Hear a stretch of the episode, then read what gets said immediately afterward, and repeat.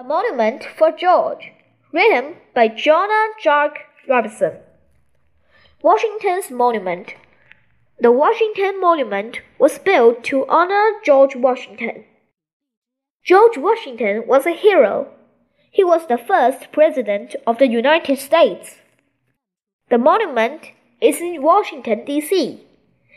It's an area called the National Mall. The monument is the tallest building in the city.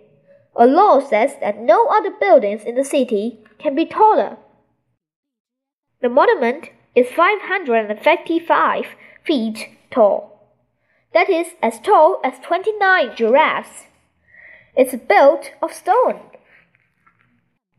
Work on the monument started in 1848. Work stopped and started many times.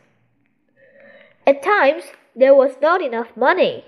Work was also stopped by a war in the United States. The monument first opened in 1885. What's inside? People can go inside the monument. It has a statue of George Washington. It also has a museum. People can see special stones on the inside walls. Some, some stones are gifts from US states. Other stones were gifts from people who wanted the monument to be built. People can go to the top of the monument. They can look out and see Washington, D.C. What's outside? Around the monument are 50 U.S. flags. The 50 flags stand for the 50 states.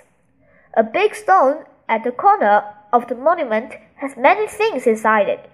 The things honor George Washington and the United States. Oh no, cracks!